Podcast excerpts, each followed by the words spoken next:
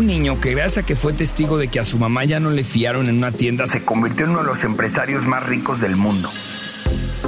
El nombre de un negocio que cambió de Sorba a Sara, todo por culpa de un bar. Una provincia española que gracias a que tenía muchas mujeres buscando trabajo, permitió que se creara un imperio de la moda. Estas casualidades y toda una historia de buenas decisiones hicieron posible que tengas o tuvieras en tu closet al menos una prenda de esta tienda conocida mundialmente. Sí, hablamos de Sara. Bienvenidos a Éxitos por Casualidad, el podcast donde analizaremos a fondo las casualidades que provocaron el nacimiento de las marcas más emblemáticas de la historia. Yo soy Pepe Saga y te invito a que juntos descubramos los aprendizajes que se ocultan detrás de cada casualidad. Empezamos. Como hemos visto en episodios anteriores, muchas historias de éxito se escribieron gracias a muchas casualidades, pero hay otras, como esta que necesitó de muy pocas. Esta es la historia de éxito de Sara, una tienda de ropa que ha construido su éxito mayormente gracias a buenas decisiones que a casualidades. Pero ojo, sí las tuvo, pocas, pero las tuvo, y aquí las conoceremos. Pero antes de ir directo a las casualidades, ¿qué tal si primero conocemos a Sara? Voy a empezar con dos preguntas que siempre me he hecho. ¿Cómo logró una bolsa de cartón sin nada más que cuatro letras pasearse con orgullo por Santo Honoré, la Plaza del Duomo en Milán, Lexington Avenue o Presidente Mazarik? Es impresionante. Porque el éxito de Sara no se ha detenido por nada. Por ejemplo, en los 90 se ha hablado de miles de cosas atrás de Sara. Lo de menos eran las acusaciones de plagio. Se hablaba de lavado de dinero, de conexiones con grupos paramilitares de España y a pesar de todo esto, Sara sigue creciendo. Y es que su secreto no es ningún secreto. De hecho, se escucha simple, pero difícil de construir. ¿Cuál es? Asimilar asombrosamente las tendencias del mercado y hacerlas una realidad colgadas en un gancho en menos de 20 días y a precio de ganga. Hay tanto que contar sobre el éxito de Sara. Por ejemplo, que ahora pertenece a Inditex, una agrupación de más de 40 compañías. Su proceso es, primero buscan la tela o la tejen, la terminan y la tiñen, desarrollan el diseño, lo confeccionan, lo crean, lo distribuyen y listo. Así es como puedes escoger algo en el gancho de la tienda. Pero esperen, aquí viene lo extraordinario. Renuevan su stock en un 40% cada semana. Sí, 40%. Así va modificando según lo que la gente va pidiendo. Parte del éxito son los cientos de personas que forman su escuadrón llamado Test del Mercado Objetivo. Estos espías que están observando en discotecas de Nueva York y en restaurantes de París para compartirle a los diseñadores de Sara lo que están viendo. ¿Qué tan grande y sólida es Sara, que fue la única que logró sus ventas objetivo en la temporada donde tiraron las Torres Gemelas? ¿Por qué lo logró? Porque fue la primera en adaptarse y renovarse. Todos los diseñadores en esa temporada lanzaron una colección colorida, pero después de ese acontecimiento, el ánimo de la gente se tornó un poco más oscuro. El mundo estaba aterrado y un poco de luto. La única marca que logró transformar su colección fue Sara. Mientras las demás ya habían echado los dados, tenían dos o cuatro temporadas por año, así que tardaron hasta la primavera en renovarse. Veámoslo así, trabajan con la información de hoy, la colección que en el mejor de los casos lanzarán en seis meses. En cambio, Sara, con la info de hoy, produce lo que tendrá en 15 días colgado en el rack. Conozcamos más a profundidad la historia de esta tienda de ropa, que si bien marcas y tiendas de ropa se cuentan por cientos de miles, ninguna como Sara. Sin duda, una de las más conocidas y visitadas en el planeta. Y es que ha logrado el tan complicado equilibrio entre calidad y precio, sobre todo porque ofrece diseños de moda que son muy accesibles. Pero ¿dónde nació Sara? Nada más y nada menos que en La Coruña, en Galicia, en España. Fue fundada en 1975 por Amancio Ortega y Rosalía Mera. Como ya lo hemos mencionado, es la marca principal del grupo Inditex y es el minorista de indumentaria más grande del mundo, con más de 2.200 tiendas y con una amplia presencia en todos los continentes. Crea uno de los conceptos que más se ha intentado copiar, pero hasta ahora sin éxito. A este concepto lo llamaron la moda instantánea, que supone cambiar las colecciones de Sara cada semana en lugar de cada tres meses. Algo muy difícil de lograr, si no eres Sara. Por otro lado, gracias a su origen español, sus precios son muy económicos en ese país y en muchos otros del continente europeo. Pero una vez que se cruzan continentes la cosa cambia. Sobre todo si hablamos de Latinoamérica, donde se incrementan los precios por temas de importación y de tipo de cambio. Si preguntamos la percepción que tiene la gente sobre esta tienda, es de una tienda prestigiosa y con precios más altos que otras tiendas como Forever 21 y Charlotte Russe. Pero al momento de ir de compras, esto pasa al olvido, pues Sara siempre está siguiendo las tendencias y va al margen de la moda. Así que tanto mujeres y hombres están dispuestos a dar su dinero por esta mercancía. Bueno, volvamos a la historia.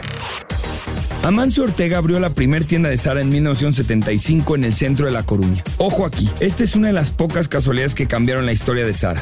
Ortega inicialmente nombró a la tienda de ropa Sorba, por la película clásica Sorba, El griego. Pero después de enterarse que había un bar con el mismo nombre dos calles más abajo, reorganizaron las letras moldeadas para que el letrero dijera Sara.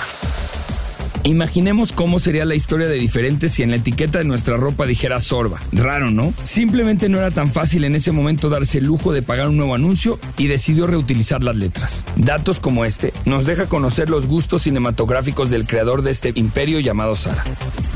Pero creo que vale la pena conocer mucho más a este personaje. Amancio Ortega Gaona es uno de los hombres más ricos del mundo, que pareciera ocultarse del mundo en un rincón de la provincia de Galicia, en el noroeste de la costa azotada por el viento de España.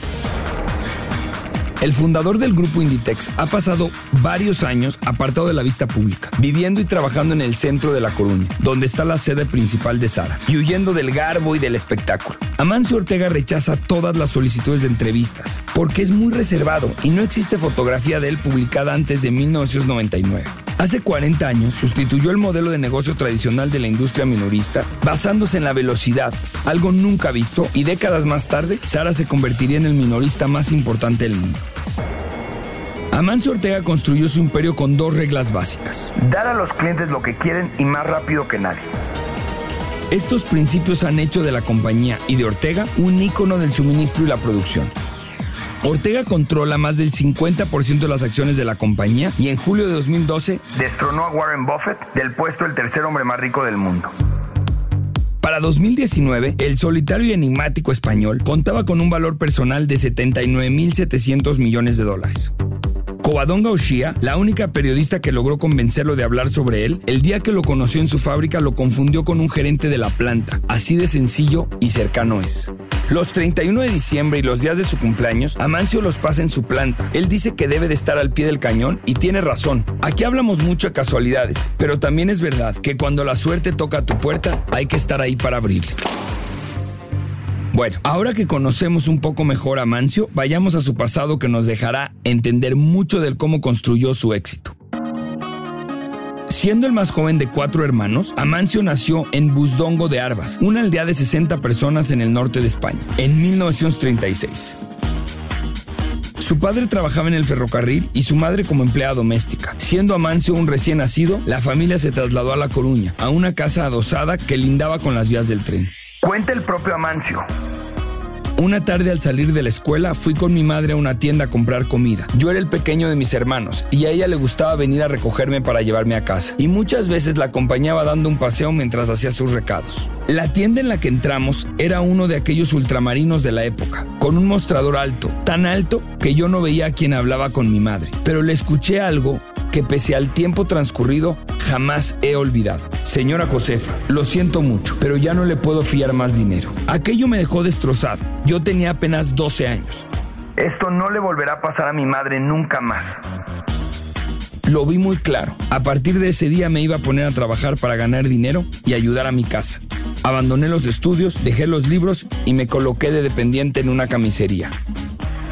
Esto que acabo de decirle son palabras de Amancio y vienen de un fragmento del libro Así es Amancio Ortega, el nombre que creó Sara de Covadonga Oshea. Qué diferente hubiera sido la historia si ese día Amancio no hubiera acompañado a su mamá. Si ese día hubiera estado distraído con cualquier otra cosa como le está un niño de su edad. Sin duda, esta es la casualidad más importante que provocó el nacimiento de una de las tiendas más importantes y reconocidas del mundo.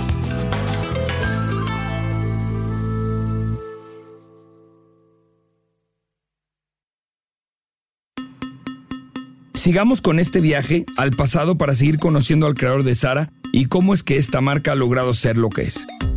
El primer trabajo de Amancio fue en Gaia, una tienda de camisas. A los 16, este empleo le permitió darse cuenta de que los clientes querían una experiencia más inmediata. Entonces empezó a imaginar cómo hacerlo y estaba convencido de que podría hacer mucho dinero con eso. Pero ese ímpetu no se formó solo, pues así como aquel episodio en el que a su mamá la dejaron de fiar, pasó algo similar al estar ya trabajando en la camisería. Amancio estaba saliendo con una novia en esa época, y la mamá un día pasó a la tienda a preguntar por Amancito, el hijo del dueño. Le contestaron que había salido a entregar unos paquetes y que no era el hijo del dueño. Esa suegra no estuvo contenta con que su hija saliera con el mensajero de una tienda, y para Amancio fue muy doloroso. Estos momentos se sumaron a la personalidad, a la voluntad y a la visión de Ortega, para que desde muy joven sus metas fueran muy altas. Y para lograrlas tenía un plan. Ya estando dentro del negocio de la ropa, primero debía averiguar lo que la gente buscaba más y luego hacerlo en un lapso corto de tiempo para ofrecerlo. Máximo dos días, algo que llamó la regla de las 48 horas. Y aquí otra casualidad. Amancio estaba en el lugar correcto en el momento indicado. ¿Dónde? Ni más ni menos que donde vivía, en Galicia. La situación en ese entonces ofrecía pocas oportunidades de trabajo. Miles de hombres se iban al mar, dejando a sus mujeres solas en casa y dispuestas a trabajar en cualquier cosa para ganar un poco de dinero. Ortega comenzó a organizar a miles de mujeres en cooperativas de costura. Supervisó una producción próspera de batas acolchadas para su primera empresa, Goa, una empresa que producía indumentaria. Junto con su hermano, su novia de esa época y su cuñada, que sabía de costura, hicieron las batas boatiné, estas batas para estar en la casa que usaban principalmente las amas de casa. Para que sepan cuáles son, eran las que usa doña Florinda. Y aquí se viene lo bueno. Con suficiente dinero en efectivo, abrió su primera tienda en La Coruña, en 1975, a la cual llamó Sara, que como dijimos anteriormente, se iba a llamar Sorba. Pero bueno, ya le habían ganado el nombre. Desde ese 1975, le tomó 10 años fundar Inditex. Su primera tienda internacional fue en Portugal, donde la fuerza de trabajo era más barata que en España, y luego, a finales de los 80, le siguieron Nueva York y París. Mientras Sara creció en toda Europa, durante los 90, gran parte de la producción se mantuvo en casa. La fábrica principal de Inditex aún se encuentra en La Coruña y está decorado al estilo minimalista, justo como las tiendas Sara y donde el ritmo de trabajo es tan vertiginoso que resulta sorprendente. Diseñadores crean de uno a tres artículos por día y los patronistas los cortan y modelan al instante, de una pieza por vez. Junto a ellos hay especialistas, cada uno con experiencia regional, que diseccionan gustos y hábitos de los clientes inspirados en lo que ven en las calles, bares y restaurantes y determinan si las piezas cumplen con las condiciones necesarias para ir a la producción en masa y de ahí a las tiendas. La primera tienda presentaba productos similares a los productos de moda popular y de alta gama. Pero a bajo precio. Esto supuso un éxito inesperado y Sara comenzó a expandirse por toda España. Durante la década de los 80, Ortega cambió el diseño, la fabricación y el proceso de distribución para reducir los plazos de entrega y reaccionar a las nuevas tendencias de una manera más rápida, lo que a su vez hacía que la variedad de piezas fuera prácticamente infinita e invitaba a los consumidores a adquirir mucho más en un lapso corto de tiempo. Las mejoras incluyeron además el uso de tecnologías de la información y el uso de grupos de diseñadores en lugar de individuos. En 1988, la compañía comenzó su expansión internacional abriendo su primera tienda fuera de España en Oporto, Portugal. En 1989 ingresó a los Estados Unidos y luego a Francia en los 90. Ahí Amancio fue a París a visitar su primera tienda dentro de ese lugar. Era cerca de la ópera por Galerías Lafayette. Cuando vio gente formada para entrar a la tienda no pudo contenerse y lloró. Durante la década de los 90 se expandió a México en 1992, Grecia, Bélgica, Suecia en 1993 y a principios de los 2000 abrió sus primeras tiendas en Japón y Singapur. Después vino Rusia, Malasia, China, Marruecos, Estonia, Hungría y Rumania. Todavía sigue creciendo la lista. Filipinas, Costa Rica, Indonesia, Corea del Sur, India, Sudáfrica y Australia. Antes de seguir avanzando cronológicamente, aquí me gustaría compartirles un dato que vale la pena subrayar. Cuando la compañía salió a la bolsa, le regalaron 50 acciones por año trabajado a cada uno de los colaboradores. Sin importar el rango que tuvieran. Fueran barrenderos, dependientes de tienda o directores, para la filosofía de Sara, todos eran igual de importantes para atender a sus clientes. Regresando a las fechas importantes, en el año 2004, Gap vendía tres veces lo que Sara y era primer lugar en su ramo. En segundo estaba HM y hasta el tercero estaba Inditex. A partir de ahí ha habido un avance vertiginoso que ha dejado a ambos muy atrás. En 2008 la tienda 4000 de Inditex fue un Sara en Tokio. Imaginen la velocidad y tamaño de crecimiento que una nueva tienda Sara abre todos los días en algún lugar del mundo. Durante ese año, 2008, España sufrió una de las peores crisis en su historia, con un 24% de desempleo y una deuda pública agobiante. Pero dentro de Inditex, gracias a su modelo de negocio eficiente, la crisis no se sintió tanto. Viven como en un mundo distinto. Dice Modesto Lomba, presidente de la Asociación Española de Diseñadores de Moda. En 2015, Sara ocupó el puesto 30 en la lista de mejores marcas mundiales de Interbrand y ya para entonces Amancio Ortega, su creador, se había convertido en uno de los hombres más acaudalados del planeta Tierra con una fortuna personal que superaba los 70 mil millones de dólares y en aquel entonces se debatía el primer puesto en la lista de Forbes con Bill Gates. Aún con todo este éxito, siempre que alguien le dice a Mancio Ortega lo increíble que son sus tiendas, la maravilla de negocio que creó en lo bonito de una prenda, él responde con un tajante, Ahora dime lo que está mal. Tan importante es para él que todo esté bien que una vez tuvo una crisis en Bangladesh. Una fábrica donde solo se produjeron 30.000 unidades se colapsó. Se hundió por un error en la construcción. Inditex nunca autorizó a su broker producir en esa fábrica pero a él no le importó y decidió mover parte de la producción sin consentimiento. Y sucedió esta terrible tragedia. Pero Amancio fue tajante con su reacción. Quiso dar un ejemplo para toda la industria y en lugar de dar explicaciones o justificarse, sentó un alto precedente para futuras situaciones de sus competidores. A todos los heridos los mandó a hospitales privados y resarció a las víctimas como nunca antes se había hecho. Ahora que ya conocemos los momentos más importantes de la historia del desarrollo de Sara, es momento de entender su modelo de negocio, algo que vale la pena ver a detalle. Este modelo empieza con una obsesión de Amancio, darle al cliente lo que quería con la suficiente rapidez y al mejor costo posible para que aumentara la frecuencia de compra. Esta idea era muy disruptiva al inicio, pues antes de esto las casas de moda fabricaban en el mejor de los casos con nueve meses de anticipación. Tardaban en fabricarse tres meses y eran para toda la temporada. Esto conllevaba riesgos muy importantes una apuesta por colecciones que podían no gustar, fuerte acumulación de existencias y unos precios poco competitivos por los márgenes de cada intermediario. Un proceso de producción demasiado largo y no se le prestaba atención al cliente que era el que compraba. Sara convirtió al cliente de un mero receptor desatendido a su fuente de información más importante. Puso al cliente en el centro de todas las decisiones, adaptó todo el proceso de producción a sus demandas. Así redujo los costos evitando los stocks innecesarios y es por eso que puede vender a mejor precio. Veamos a detalle las fases del método. Detectar tendencias. Ese es el primer paso en el área de diseño. Tiene 30 personas centradas en Barcelona que informan a los diseñadores de las oficinas centrales sobre los movimientos de la moda. Desde esta oficina se viaja a Japón o Australia para ver el consumidor en la calle, en las discotecas, a los artistas en los conciertos. Así lo convierten en prendas que son hechas y evaluadas por Arteixo. Estos mismos diseñadores se pasean por las tiendas, pero no solo para ver lo que otras casas de moda ofrecen, sino que se fijan en cómo va vestida la gente, qué le gusta y cómo lo usa. Ven las líneas que dominan, los colores y cómo los utilizan. También se revisan la información sobre las tiendas. Los equipos de tienda están viendo qué llevan puestos sus clientes y qué les gusta o no de lo que se les ofrece. Otro en gran importante en este proceso son las tiendas que operan hasta con más de 100 empleados y los encargados pueden ganar hasta 120 mil euros anuales, pues son encargados de hacer los pedidos escogiendo lo que quieren y lo que no. Una tienda Sara maneja existencias para un mes normalmente y en temporada alta para dos semanas. Tres de cada diez entradas terminan en compra. Ha creado esta sensación de que todo se puede acabar. Si te gusta, llévatelo. O si no lo encuentras, puede que llegue mañana. ¿Cuántas tiendas del grupo Inditex habrá en el mundo? Hasta ahora hay registro de que cuenta con 6.758 tiendas. Venden 216 mercados a través de su plataforma online o de sus 6.758 tiendas en 96 mercados. En este caso el crecimiento no ha sido por casualidad. Si algo hay que resaltar en el éxito de Sara es el manejo de su marketing, sobre todo de sus estrategias de venta. Veamos cómo lo hace.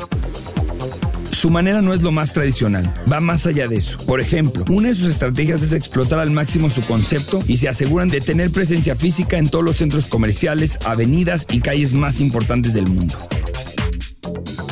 Una muestra de esto es la tienda Sara en la Quinta Avenida de Nueva York. Nada más ni nada menos compartiendo calle con Apple. Sara no duda un segundo en pagar los alquileres más altos. Esto le permite estar en los centros icónicos de las ciudades, al lado de marcas como Louis Vuitton o Armani. Así crea un halo de elitismo en sus tiendas. Aunque sus prendas oscilen entre los 50 y los mil pesos promedio, Sara ha inaugurado tiendas en Nueva York, Tokio, Oxford Street y en la lujosa Dubai. Lugares emblemáticos, antiguos o estratégicos en cada ciudad de forma que llamen la atención bien por su arquitectura o bien por estar en zonas muy transitadas. Es por esto que la estrategia de marketing y publicidad de Sara se basa en un concepto que se ha ido perdiendo en pos del auge de las nuevas tecnologías. Y es que una de las maneras más efectivas de conseguir clientes es que pasen por delante tu tienda, entren y compren. El primer paso ya está hecho. Tiendas en los mejores lugares. Y ahora hay que conseguir que entren en el local. Los escaparates tienen un papel fundamental en la presentación de las colecciones. Sara dedica un especial cuidado al diseño de sus escaparates que crean en su sede de La Coruña. Yo tuve la oportunidad de estar en un centro comercial fantasma. Es el búnker donde prácticamente nadie entra y donde tienen los escaparates fantasma. Toda una sección con calles y múltiples escaparates donde los expertos en escaparatismo prueban, modifican y realizan múltiples variaciones junto a otros expertos en otros campos como el del neuromarketing, para dar con el escaparate final que después se exportará a todas las tiendas del mundo. ¿Neuro qué? Sí, neuromarketing. Primero les cuento más contexto. Sara modifica sus escaparates cada 15 días y se componen dos escaparates adicionales en los periodos de rebajas en verano e invierno. Eso quiere decir más de 150 mil escaparates montados al año. Y es que el uso de las neuronas espejo juega un papel fundamental a la hora de crear los escaparates de la marca. A esto le sumamos una rápida creación y colocación de nuevas prendas de tendencia en la tienda, una ubicación en lugares estratégicos de grandes ciudades y precios económicos. Con este cóctel, las neuronas espejo del consumidor le llevan a entrar casi de manera inconsciente dentro de la tienda. Pero, ¿qué es el neuromarketing y las neuronas espejo? Bueno, las neuronas espejo son un factor preponderante en nuestra decisión de comprar los artículos que queremos. ¿Alguna vez has cambiado de opinión tiempo después con respecto a un producto que en principio no te interesó? Quizá un calzado que te pareció horrible, por ejemplo las Crocs. Hasta que comenzaste a verlo en cada tercer par de pies en la calle. ¿Pasaste de pensar, son feos, a tengo que comprarme uno de esos? El simple hecho de ver un producto una y otra vez lo hace deseable. Vemos modelos en las revistas de moda y deseamos vestir como ellos o ellas. Esas son las neuronas espejo trabajando. Y eso eso, amigos, es el neuromarketing. Ahora bien, ya se logró que las neuronas hicieran su trabajo y la gente entre a la tienda. ¿Ahora qué? Pues toca el turno de impresionar desde el interior. Las tiendas de Sara logran un equilibrio entre el exterior y el interior del establecimiento con tiendas espaciosas, cómodas y cuidadas hasta el último detalle con una distribución estudiada al milímetro. Por ejemplo, para la sección de hombres se exponen piezas combinadas para que estos no tengan que buscar. En cambio, en la sección de mujeres las prendas se colocan por colores para que ellas combinen a su gusto. La distribución interior va cambiando para que el consumidor experimente la sensación de nuevo cuando vuelve a la tienda. Sí, en todo piensan. A todo esto se le suma otro aspecto importantísimo dentro de la estrategia de Sara, y este es tener opciones para todos. En sus tiendas hay ropa para hombres, mujeres, sí, ropa para niños. Los productos se suministran con base en las tendencias del consumidor. Su cadena de suministro, altamente receptiva, envía nuevos productos a las tiendas dos veces por semana. Pero no todas las tiendas reciben de todo. Con sede en Arteixo, hay uno o dos country managers que son expats de cada país para decidir qué va a qué tienda. Claramente alguien que no sea chilango podría entender la diferencia que hay entre Plaza Satélite y Coyoacán. Pero los consumidores son diametralmente distintos y sus gustos también.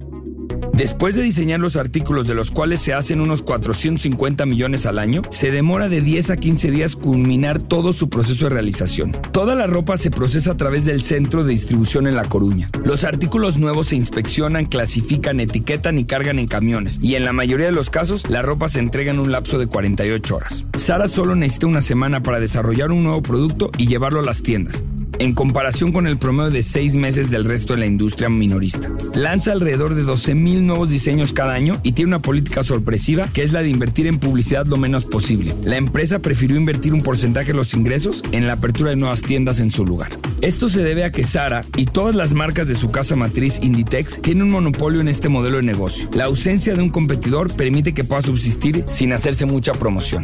¿Cuántas marcas quisieran poder tener la tranquilidad de saberse con el camino libre? La mayoría de los productos que Sara vende se fabrican en países como España, Portugal, Turquía y Marruecos. Las prendas con una vida útil más larga, como las camisetas básicas, se subcontratan a proveedores de bajo costo principalmente en Asia. Suele haber controversia en torno a esto por la situación laboral en los países asiáticos, donde las condiciones de trabajo son discutibles y los salarios son muy bajos. Pero desafortunadamente Sara no es la primera ni será la última empresa que decida irse por la mano de obra asiática. Así que dentro de todo, las críticas han existido, pero no han afectado en mayor medida a la empresa. Si un diseño no se vende bien en una semana, se retira de las tiendas, se cancelan los pedidos y se busca un nuevo diseño. La compañía puede diseñar un nuevo producto y tener productos terminados en sus tiendas en 4 a 5 semanas. Puede modificar elementos existentes en tan solo dos semanas. Acortar el ciclo de vida del producto significa un mayor éxito para satisfacer las preferencias de los consumidores. Es algo así como un fast food, pero de la alta moda. Sara tiene una gama de diseños básicos que se van renovando de año en año, pero algunos diseños de moda pueden permanecer en los estantes hasta cuatro semanas, lo que anima a los fanáticos de Sara a realizar visitas repetidas. Una tienda promedio de High Street en España espera que los clientes la visiten al menos tres veces por año. En caso de Sara, ese número se multiplica por seis, es decir, de 15 a 18 veces por año.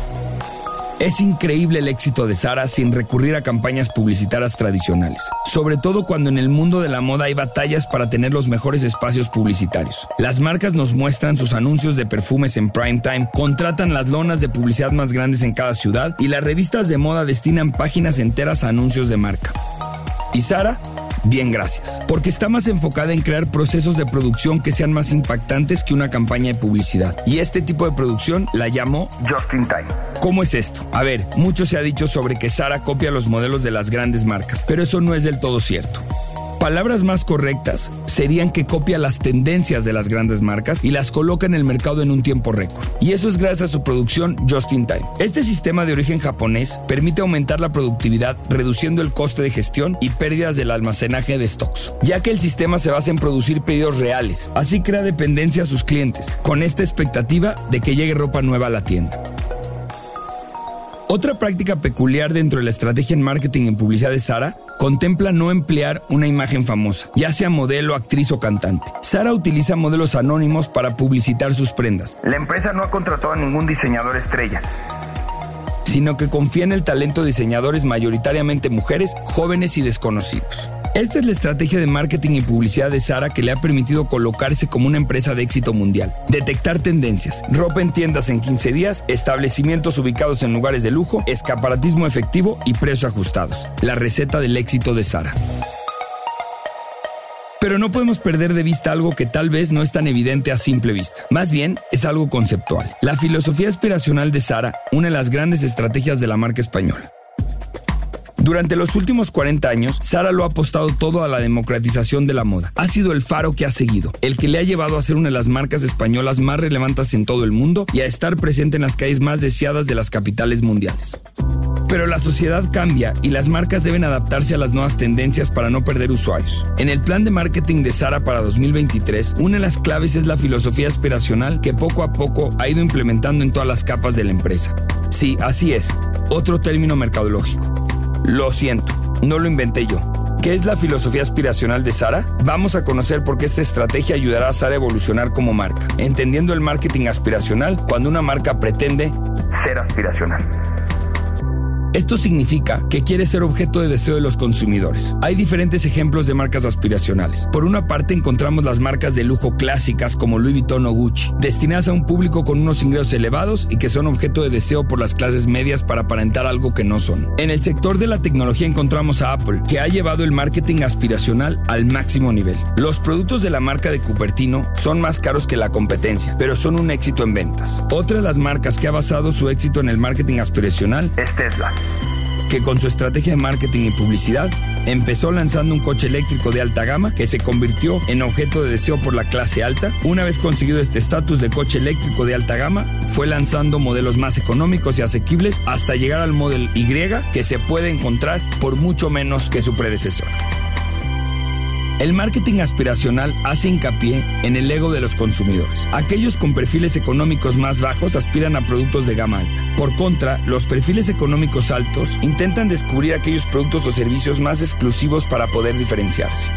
Y esta es la estrategia por seguir para los próximos años. Al final, todos aspiramos a algo más. Ahora, para lograr esta nueva estrategia de marca aspiracional, Sara ha contado con prestigiosos fotógrafos que han elaborado los reportajes de las campañas de moda. Tanto las divisiones de ropa para mujer, hombres y niños han sido desarrollados por fotógrafos con alta reputación como Craig McDean, David Sims o Mario Sorrenti. Mención especial para Steve Mason, uno de los mejores fotógrafos del mundo y encargado de las portadas de Vogue. En su proceso para convertirse en una marca aspiracional, Sara ha rediseñado de arriba abajo su página web para parecerse más a una revista de moda. Lejos queda ya la clásica cuadrícula de e-commerce donde podías encontrar aquellas prendas agotadas en tiendas físicas. Un modelo de página web que Shane, su gran competidor por la democratización de la ropa, lleva al extremo. Conscientes de que no podían competir con el gigante asiático, ya que Shane tiene más de 400.000 prendas en su tienda online. Sara ha optado por parecerse una revista más fashion, una tienda que hace uso de las fotografías realizadas por los grandes artistas antes mencionados y que se presentan a pantalla completa. Las tipografías en cabeceras de las secciones aportan un toque más glamuroso que contagia el resto de la página y modifica la manera de ver los productos. Un diseño web que toma prestadas grandes aciertos de las revistas de moda que marcaban las tendencias a finales del siglo XX y las adapta al formato digital. Todo para huir del formato de tienda online estándar para ofrecer una experiencia online más placentera para el usuario. Bye. La nueva estrategia de flagship stores es un concepto importado de Estados Unidos. Son espacios muy grandes, situados en las calles más emblemáticas de las grandes ciudades. Para hacer sus flagship stores, las marcas optan por ubicarse en edificios con una arquitectura significativa. Todo el interior de la tienda está cuidado al máximo para que la satisfacción del usuario sea alta desde que entra por la puerta.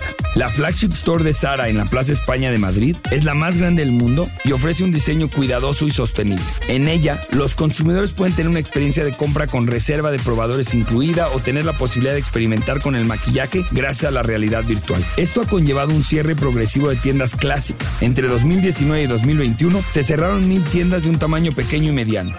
Por contra, estas nuevas flagship stores se están inaugurando como la de Londres, uno de los desarrollos más ambiciosos de la marca en Europa. Como hemos escuchado, SAR es el resultado de muchas cosas más grandes que solo las casualidades, pero sin duda, una casualidad como haber acompañado a tu mamá a comprar pescado y que no le fíen, puede ser suficiente para desatar un efecto mariposa, y de esto se dé como resultado una historia de éxito como la de esta tienda y marca de ropa. Lo demás ha sido el resultado de la constancia, la visión empresarial y estratégica de un hombre llamado Amancio Ortega. Los frutos cosechados son gracias a la invencible inquietud por innovar e invertir en herramientas que les han permitido estar a la vanguardia y sobre todo, Sara ha sabido adaptarse para detectar oportunidades en los momentos en los que otros se detienen o inclusive retroceden. Para finalizar, me gustaría cerrar con algo que Amancio Ortega dijo. La autocomplacencia es lo peor si quieres conseguir algo importante. En esta compañía nunca nos hemos confiado ni en aquellos años en los que dábamos los primeros pasos, ni ahora que tenemos tiendas por todo el mundo. El optimismo ciego es negativo. Hay que tener siempre un afán de superación y una constante capacidad de crítica. Siempre pensé que para triunfar teníamos que poner la organización boca abajo cada día.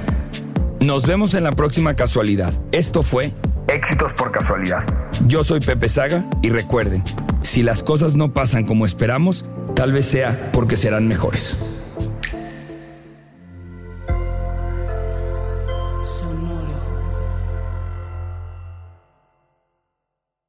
Hello, it is Ryan, and I was on a flight the other day playing one of my favorite social spin slot games on chumbacasino.com. I looked over the person sitting next to me, and you know what they were doing? They were also playing Chumba Casino. Coincidence? I think not. Everybody's loving having fun with it. Chumba Casino is home to hundreds of casino style games that you can play for free anytime, anywhere, even at 30,000 feet. So sign up now at chumbacasino.com to claim your free welcome bonus. That's chumbacasino.com and live the Chumba life. No purchase necessary. VGW. Void were prohibited by law. See terms and conditions. 18 plus.